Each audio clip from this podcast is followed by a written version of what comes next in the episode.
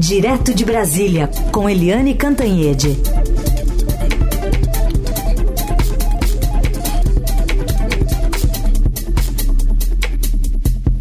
Oi, Eliane, bom dia. Bom dia, Heisen, bom dia, ouvintes. Bom, vamos começar com esse caso do Rio de Janeiro, dos três médicos mortos, tem um quarto aí que está hospitalizado, que foi baleado também, e agora à noite a polícia diz que foram encontrados quatro corpos. É, a informação está muito nebulosa, né? não tem muitos detalhes, mas diz que foram encontrados quatro, quatro corpos e dois seriam de suspeitos desse crime, Eliane. É, essa história é tenebrosa, macabra.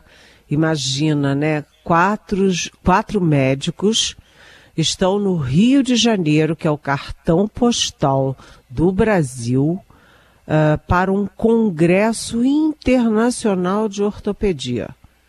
Né? Estão no Hotel Cinco Estrelas, na beira da praia, e aí, naquele calorão, aquela bela praia, vão tomar uma cervejinha num quiosque. Aí para um carro, saltam os sujeitos e matam três dos quatro médicos e uh, disparam 14 tiros no quarto médico que sobreviveu, que está sem ajuda de aparelhos, mas enfim, num estado delicado, né? 14 tiros. É uma história de arrepiar os cabelos. Isso mostra o quanto crime organizado está dando um banho no Estado brasileiro, está ocupando territórios, está dando as cartas, está definindo quem morre, quem vive. É uma história arrepiante. Um desses médicos era irmão da deputada Sâmia Bonfim do PSOL do, de São Paulo. E olha só, gente, todo mundo, na hora que aconteceu, todo mundo pensou a mesma coisa. Puxa vida, a Marielle e o Anderson assassinados a sangue frio, também assim, para dar um, dar um monte de tiro, mata, os dois vão embora e tem cinco anos e ninguém sabe até agora quais foram os mandantes da morte, do assassinato de Marielle e Anderson. Essa história no Rio de Janeiro é assim, sabe, eu fico assim até, sabe, assim, é, perplexa ao comentar isso. E tem mais, tem mais, tem mais. A história, né, a linha mais importante, a linha principal de investigação é de que um dos médicos parecia muito com um sujeito que, de 26 anos, que tinha a mesma altura, mais ou menos o mesmo peso, a mesma calvície, a mesma barba, óculos parecido e tal, é, e que é procurado da polícia e que mora ali perto, é, filho de um grande miliciano do Rio de Janeiro. Alguém avisou ao, à organização criminosa que este cidadão, esse criminoso, estaria ali. Esse criminoso que é uma da, de uma outra facção, de uma facção inimiga dessa. E aí, por causa disso, por causa de uma semelhança física, né, de um dos médicos, morreram três e o outro quarto está ferido. E essa história vai longe, porque ontem mesmo né, a polícia já em ação descobriu um, descobriu dois carros com dois corpos dentro e isso pode ter sido o quê? O tribunal do crime, né, é, matando os autores do assassinato. Ou seja, eram quatro assassinos e foram encontrados quatro mortos. A suspeita é de de que todos os quatro eram os mesmos que assassinaram, por engano, uh, os médicos no quiosque na Barra da Tijuca, no Rio de Janeiro. Isso é, sabe, assim, inacreditável, tem repercussão internacional, com alguns detalhes muito misteriosos. Se você tem 4 mil médicos num é, congresso internacional hospedados no mesmo hotel, como é que você não tem é, policiamento? Não tinha polícia ali perto, não tinha nada. Outra coisa, como é que esse bandido mora ali pertinho, a metros né, de uma delegacia de homicídios do Rio de Janeiro. Sabe, é tudo muito, muito inacreditável.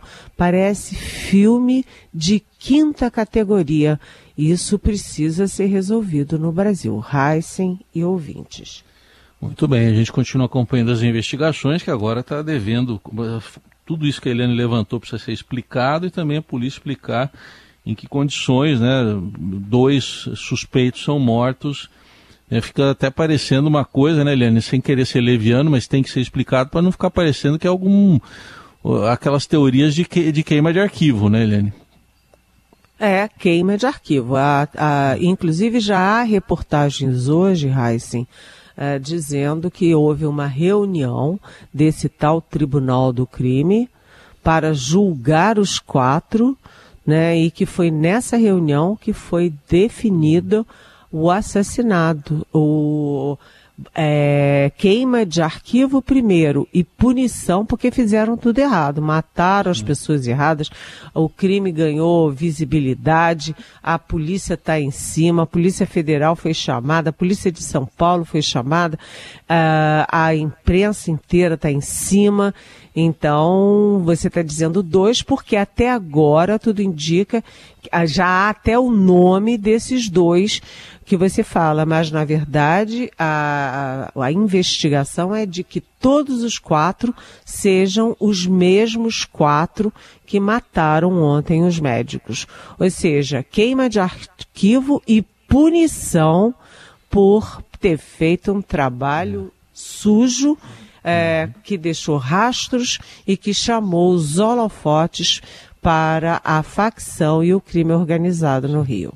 Vou trazer então novamente o nome dos dois, né, que até agora confirmados como suspeitos. A polícia identificou Felipe Mota Pereira, o Lesque, e Rian Nunes de Almeida. São esses dois até agora identificados.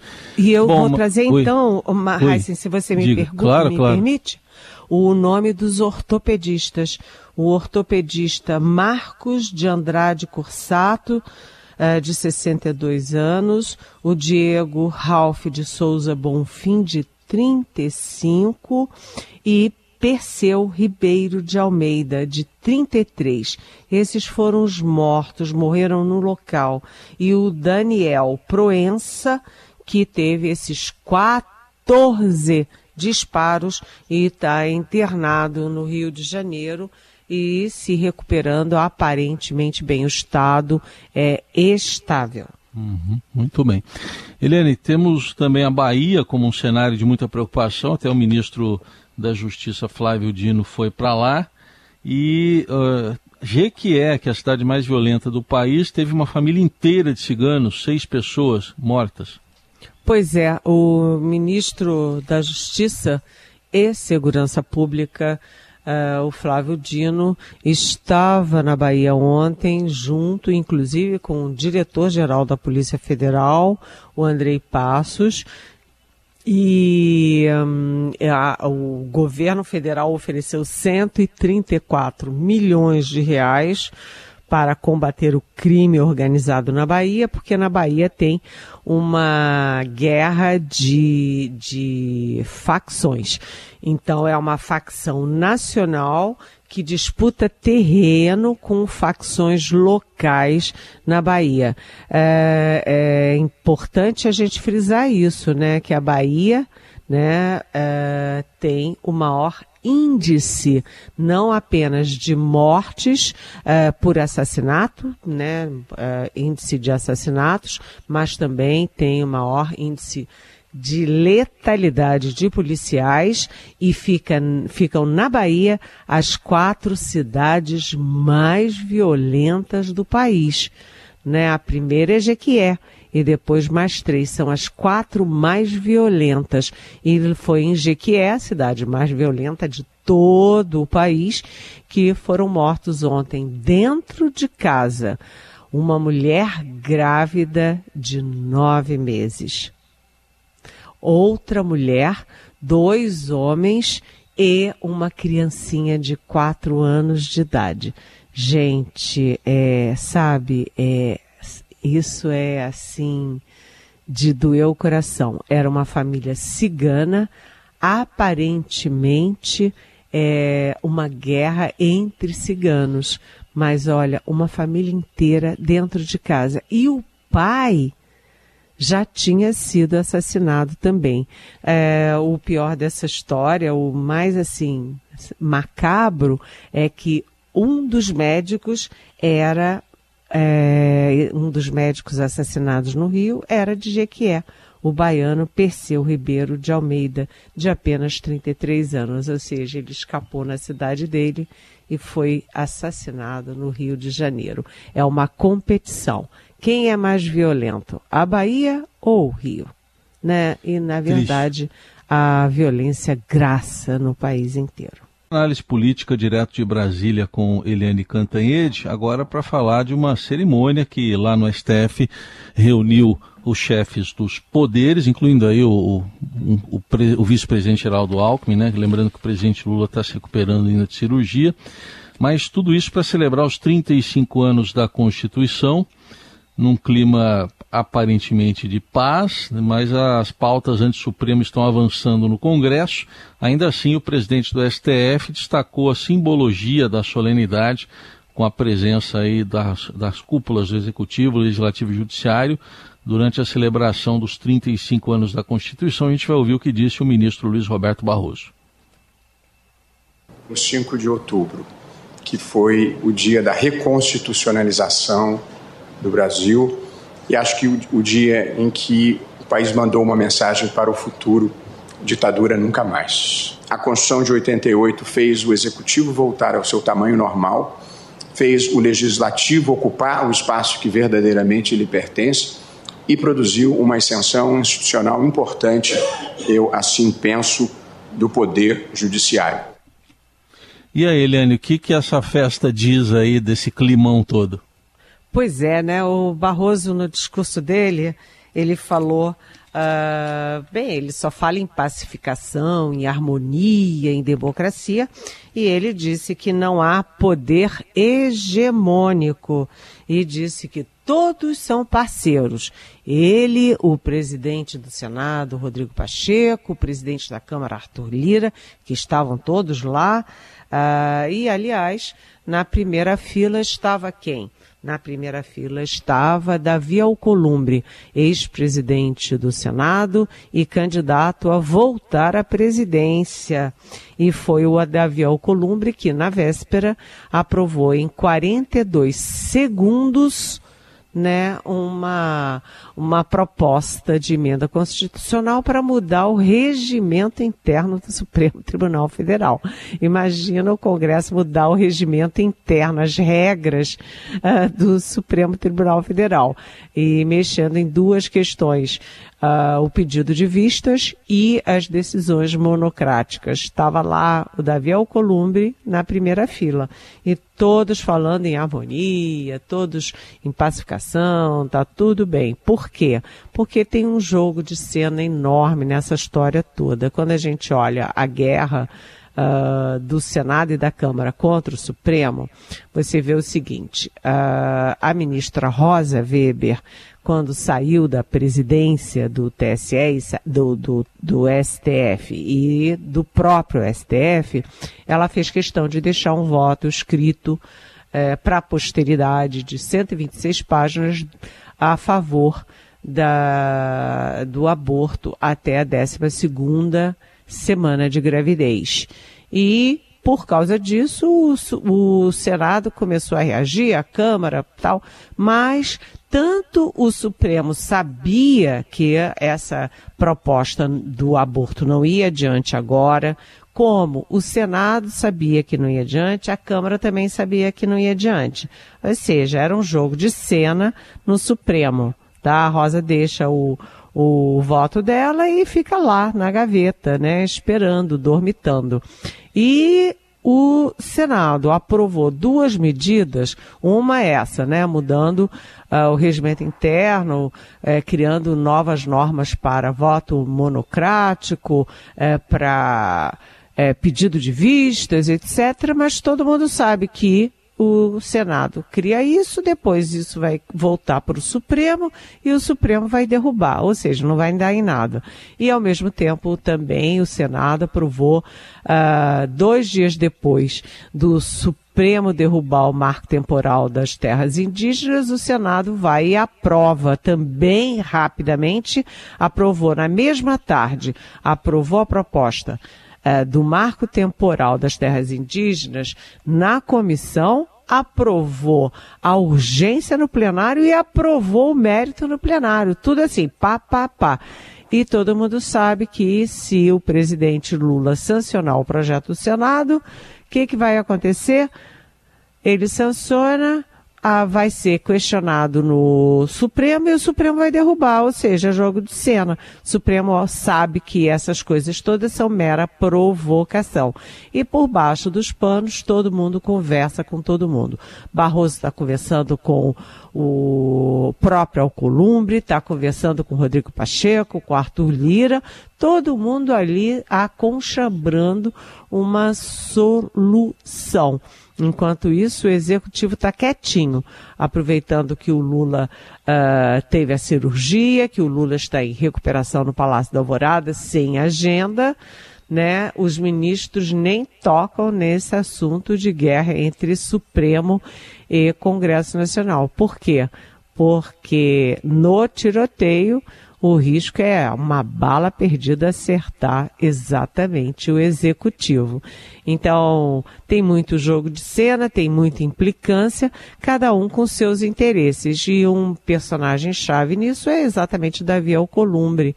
Né, o Davi Alcolumbre que joga pesado. Ele ah, era aliado do Bolsonaro, mas puxava o tapete do Bolsonaro, chantageava o Bolsonaro. Ele é aliado do Lula, mas também faz a mesma coisa e vai fazer sempre enquanto estiver aí mandando. E se ele voltar para a presidência do Senado, olha, ele tem gente que vai sentir saudade do Arthur Lira na Câmara. Tá bom. Eliane, para a gente fechar aqui bem essa semana, acho que temos que falar do Ailton Krenak, primeiro indígena na Academia Brasileira de Letras. É, o Krenak é ambientalista, filósofo, escritor, e ele é ele defende muito a linguagem oral, a linguagem que é, a ancestralidade vai deixando para o futuro da humanidade, né? Então, é, o, essa indicação do, e essa vitória do Krenak, Ailton Krenak, para a Academia Brasileira de Letras foi assim, sabe, foi emocionante, teve uma imensa repercussão, possivelmente uma repercussão até internacional porque ele é bastante conhecido e tem uma coisa que eu achei muito linda que me mandaram ontem, que é o seguinte, a gente estava falando, né, Heisen, que a Constituição está fazendo 35 anos. E olha só, o Ailton Krenak, há 35 anos atrás, deu um depoimento na, uh, na Constituinte. Você sabe que é assim muito emocionante, né? Porque é um personagem que não caiu de paraquedas, ele faz parte da história brasileira. E eu tenho aqui, se vocês me permitem, um trechinho do que o Krenak falou na Constituinte é, em 1988. Aspas. O povo indígena tem um jeito de pensar, tem um jeito de viver, têm condições fundamentais para a sua existência e para a manifestação das suas tradições, da sua vida, da sua cultura, que não coloque em risco e uh, nunca colocaram a existência sequer dos animais que vivem ao redor das áreas indígenas em risco, quanto mais a vida dos seres humanos. É muito bonito isso, porque realmente é, quem preserva, quem mais sabe preservar as florestas, os rios, né, o ar e, portanto, o planeta são exatamente as comunidades indígenas, os povos originários. Muito bem, bela maneira de encerrar a semana, uma semana difícil. E essa cena até me lembro que ele chegou a pintar o rosto né, de, de preto ali, que dizia que era um sinal de luto né, né, naquele momento, quando ele ocupou a tribuna lá do Congresso. Eliane, bom fim de semana. Até segunda. Até segunda. Beijão.